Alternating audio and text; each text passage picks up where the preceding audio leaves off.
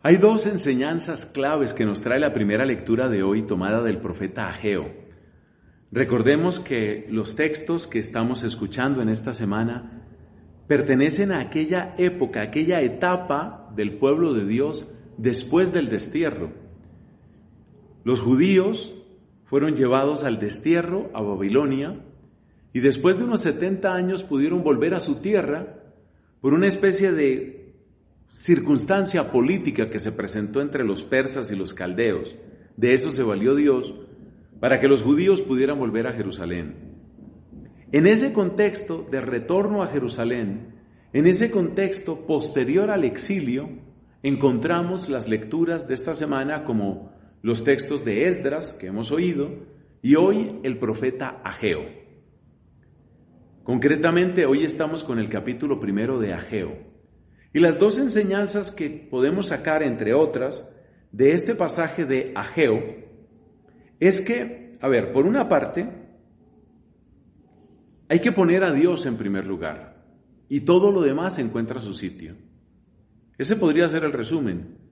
Pon a Dios en primer lugar y todo lo demás encontrará su sitio.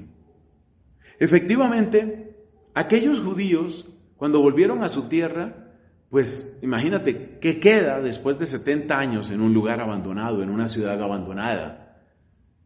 Pues ahí no hay campos para cultivar, ahí no hay casas donde vivir, ahí no hay prácticamente rebaños ni ganados, todo es problema, todo es difícil, todo es complicado. Y esto que estoy diciendo puede servir de justificación, por lo menos parcial, a la actitud más bien egoísta que toman muchos de ellos, Actitud que se reporta también en otros libros de la Biblia, por ejemplo en el libro de Nehemías. Una actitud egoísta, ¿qué quiero decir con eso? Egoísta en el sentido de quedarse en el sentido de preocuparse cada uno exclusivamente por lo suyo. A ver cómo mejoro yo mi casa, a ver cómo aseguro yo la próxima cosecha para mi familia, a ver cómo puedo yo aumentar y engordar el ganado que es el tesoro, el patrimonio que nosotros tenemos. Cada uno se ocupa de lo suyo. Y por eso no es de extrañar que el templo seguía en ruinas. No había quien se ocupara del templo. Entonces el mensaje que envía a Geo es, pongan a Dios en primer lugar y lo demás encontrará su sitio. Y les hace ver, miren, ustedes están perdiendo de mucha bendición. De hecho, ustedes se esfuerzan mucho y logran poco que ese es el destino de la humanidad sin Dios. El destino, lo repito, el destino de la humanidad sin Dios es esforzarse mucho y lograr poco. Eso es. Eso es lo que aplica a Geo a esa situación. Pero la otra enseñanza es un poco más sutil. La otra enseñanza es la que tiene que ver con el acto mismo de la religión. Cuando una persona decora su casa, no le resulta difícil responder a la pregunta ¿por qué lo haces? ¿Tú por qué decoras tu casa? Porque quiero vivir en un lugar más amable, ya está. ¿Tú por qué trabajas de sol a sol en ese campo? Pues porque pienso sembrar. Y eso me va a dar mejores alimentos, me va a dar más comida, me va a dar algo de dinero. Eso es fácil de responder. Pero cuando pensamos, ¿por qué hacer un templo? O cuando pensamos, ¿por qué gastarle tiempo a Dios? O cuando pensamos, ¿por qué orar?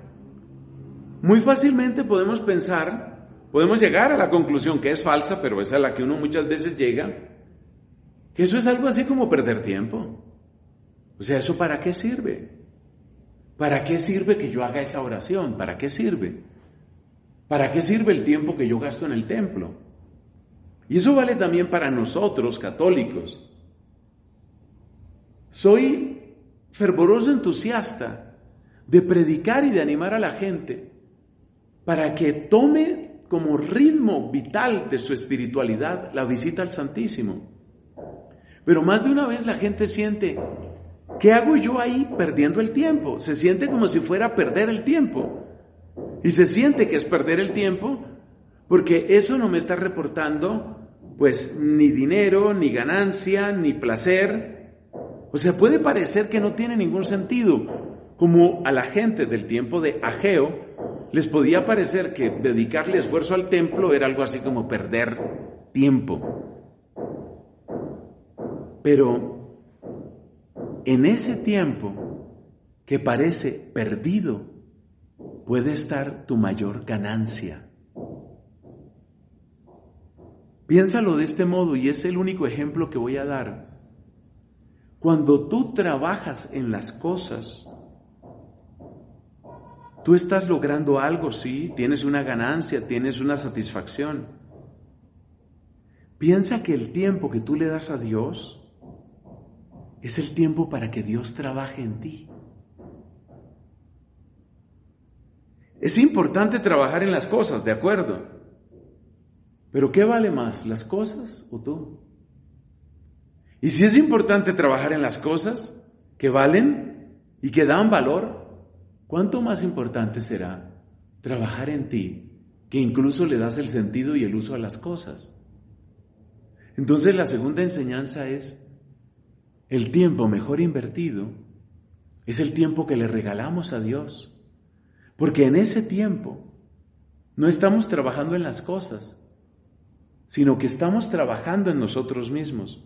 Y de hecho, le estamos permitiendo a Dios que trabaje en nosotros. Piénsalo y verás que Ageo, el profeta, tenía mucha razón.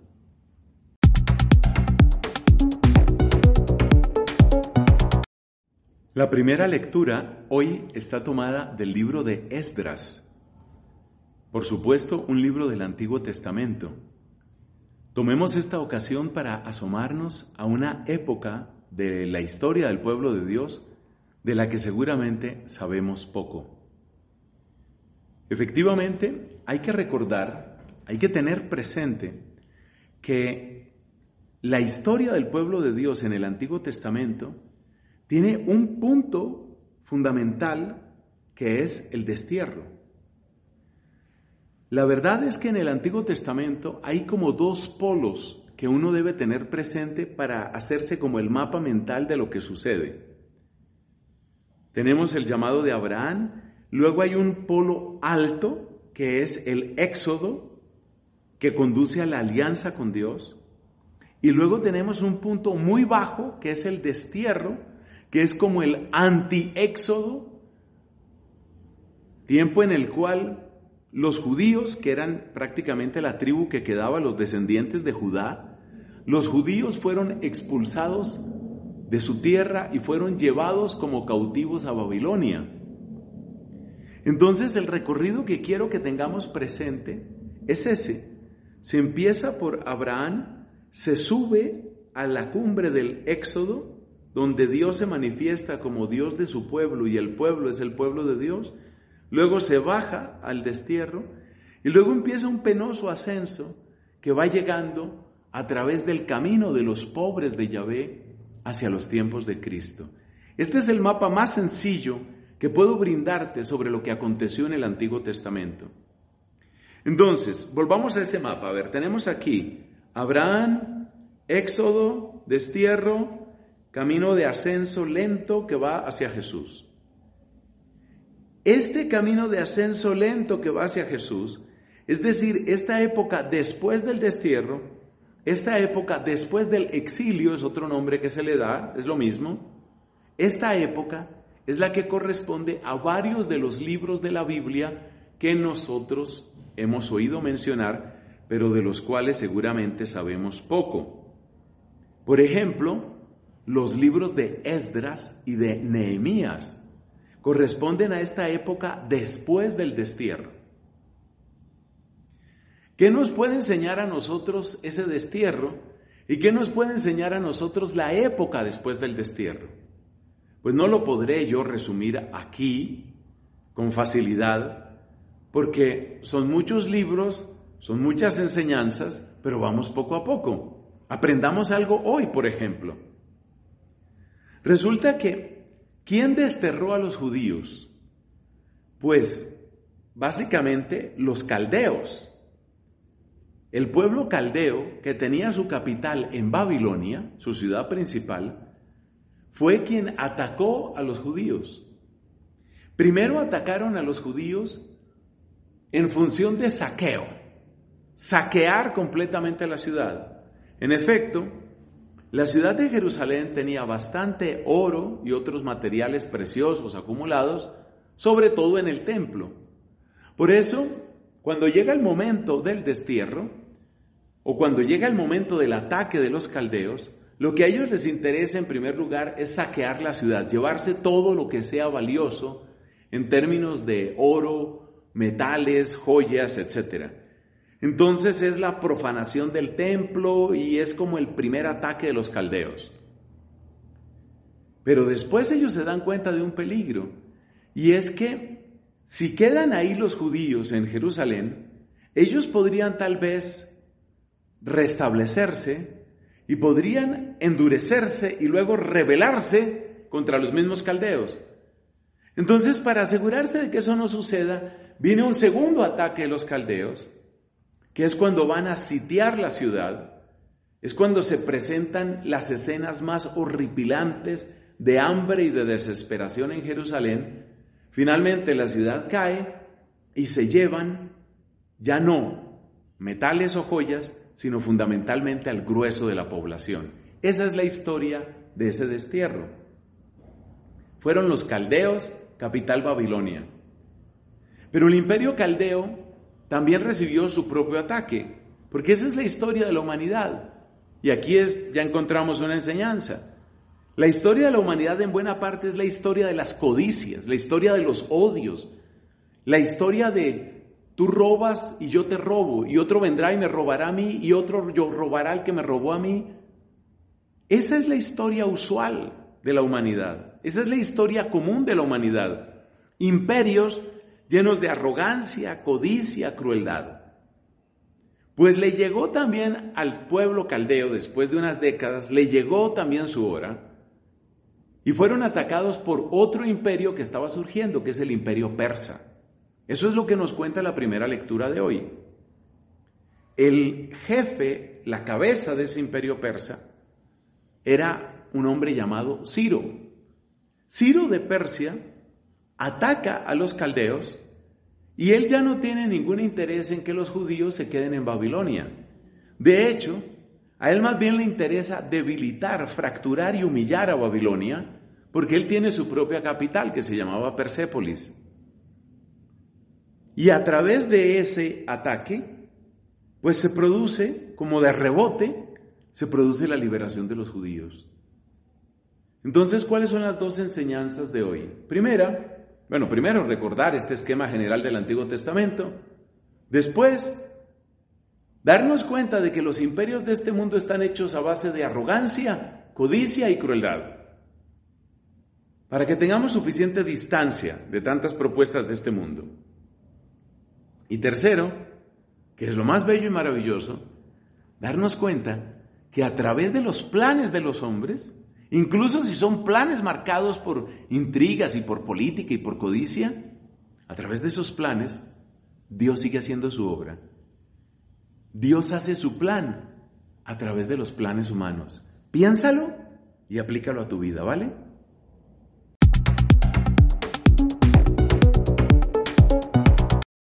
Cuando los judíos pudieron volver del destierro, estamos hablando de finales del siglo VI antes de Cristo. Cuando ellos pudieron volver del destierro, uno de los objetivos principales, una de sus principales metas, era reconstruir el templo. Bueno, no es que todo el mundo se empeñara en eso, pero la voz de Dios a través de los profetas, por ejemplo, a través de Ageo, movía a todos a que de verdad se empeñaran en la reconstrucción del templo. Es lo que hemos escuchado en la primera lectura de hoy. Y para esa reconstrucción del templo hay una palabra que se repite y es la invitación al ánimo.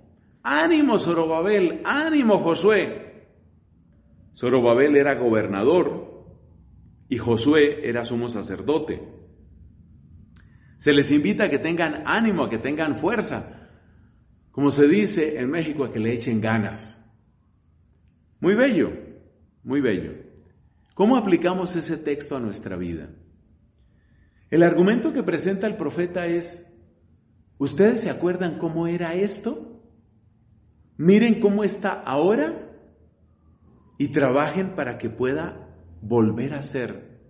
Y no solo volver a ser, sino para que sea mejor. O sea, esto tiene una dinámica que va del pasado al presente al futuro. El pasado, el esplendor que tenía.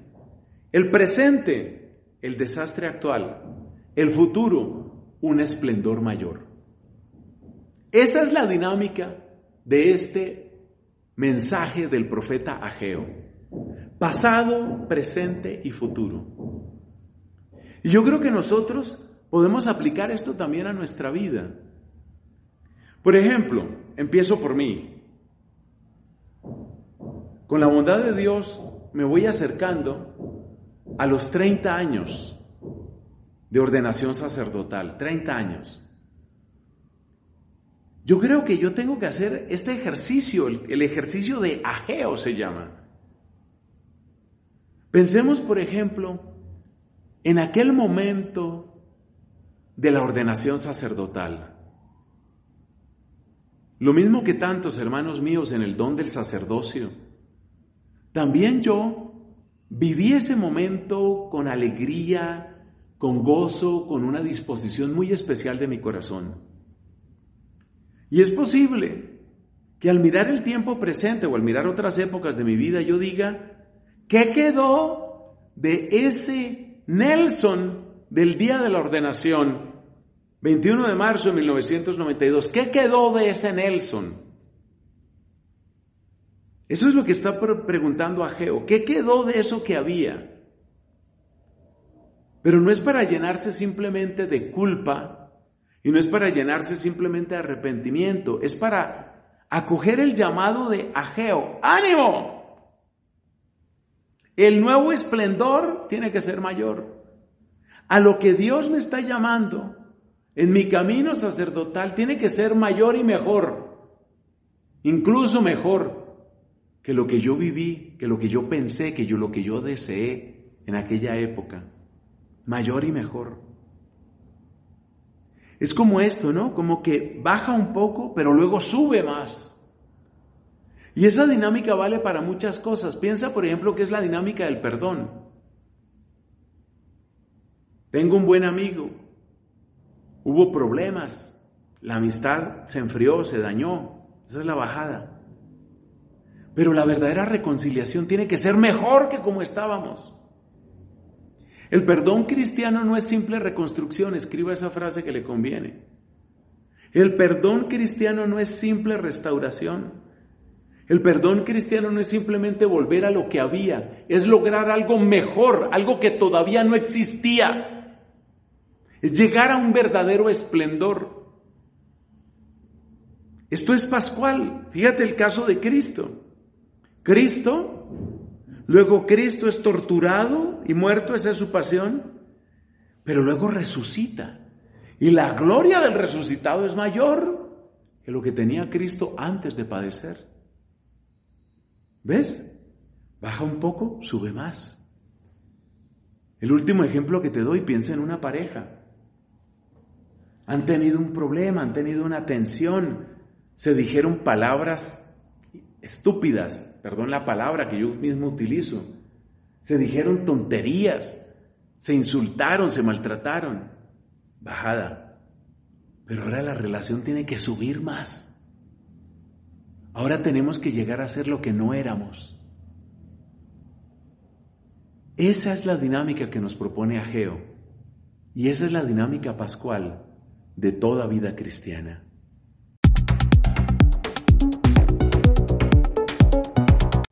Esdras, que era sacerdote en el Antiguo Testamento y que era también escriba, es decir, muy buen conocedor de la revelación de Dios y de la ley de Moisés, Esdras, en la primera lectura de hoy, nos presenta una hermosa y profunda confesión ante Dios. Confesión casi diríamos en el mismo sentido que lo usamos nosotros los cristianos reconocimiento de nuestra condición de pecadores y reconocimiento de que Dios es el Señor, el único que puede perdonarnos y el único que por su misericordia quiere perdonarnos. Esa oración de Esdras yo creo que amerita que le demos tiempo, no pasemos por encima de ello. Yo quiero destacar tres elementos en esta oración. Primero, la proclamación de la grandeza de Dios. Un Dios que, como el cielo, abarca de uno a otro confín. Un Dios que supera las limitaciones de mi historia particular.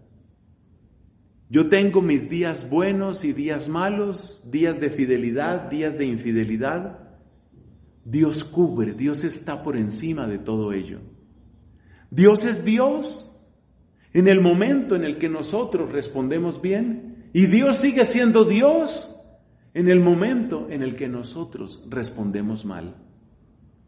Dios es el que permanece, Dios es el que es, Dios es el que no traiciona, Dios es el eternamente fiel, Dios es grande. Esta proclamación de Esdras es fundamental. Saber que Dios permanece, saber que nosotros cambiamos, pero Él permanece. Segundo, Esdras nos muestra que los pecados tienen un efecto de acumulación. No es que nosotros tengamos la culpa de lo que hicieron nuestros padres, pero que nosotros sufrimos las consecuencias de lo que otros hicieron, eso es así. Piensa en el caso de un hijo que padece la ruina de su familia porque el papá era adicto al juego. El hijo no era adicto. El hijo no tiene la culpa, pero el hijo sí sufre las consecuencias. En teología, a eso se llama, a eso se le llama la pena.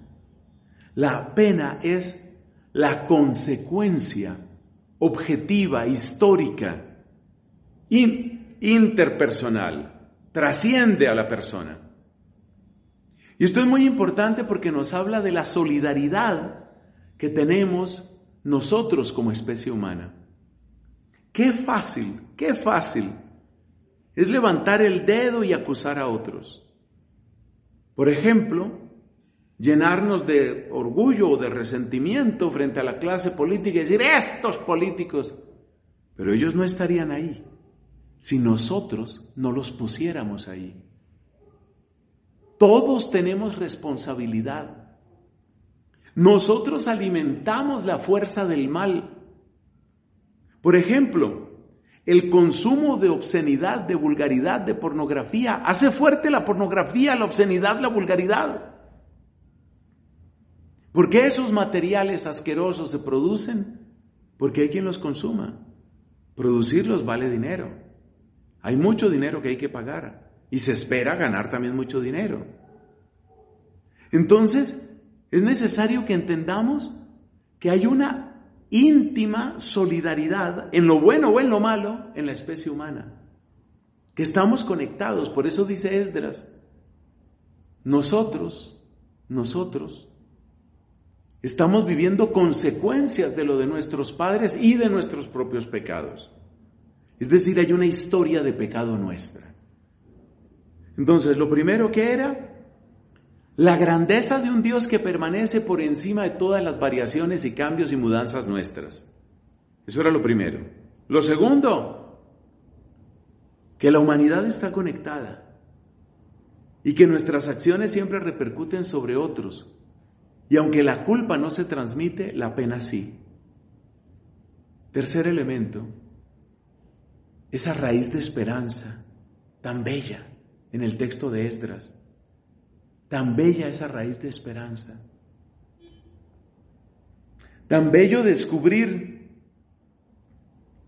que aunque es grande nuestra culpa, aunque es grande nuestro pecado, Dios da una oportunidad. Dios nos ha dado un respiro. Dios ha dejado un resto. Dios se ha compadecido de nosotros ese resto, eso que queda, eso que queda, es expresión del amor victorioso de Dios. Y también nos invita a ser parte de ese resto. Es fácil dejarse arrastrar por el mundo. Santa Catalina de Siena llama eso el río cenagoso del mundo. Lo más fácil es dejarse llevar. Pero en todos los tiempos, Dios tiene un resto. Lo importante es que ese resto no se vaya a llenar de arrogancia y de soberbia, porque esa es la fuente de todo pecado y perdición. Si ese resto es humilde y es fiel, será semilla de transformación, de conversión y de nueva vida.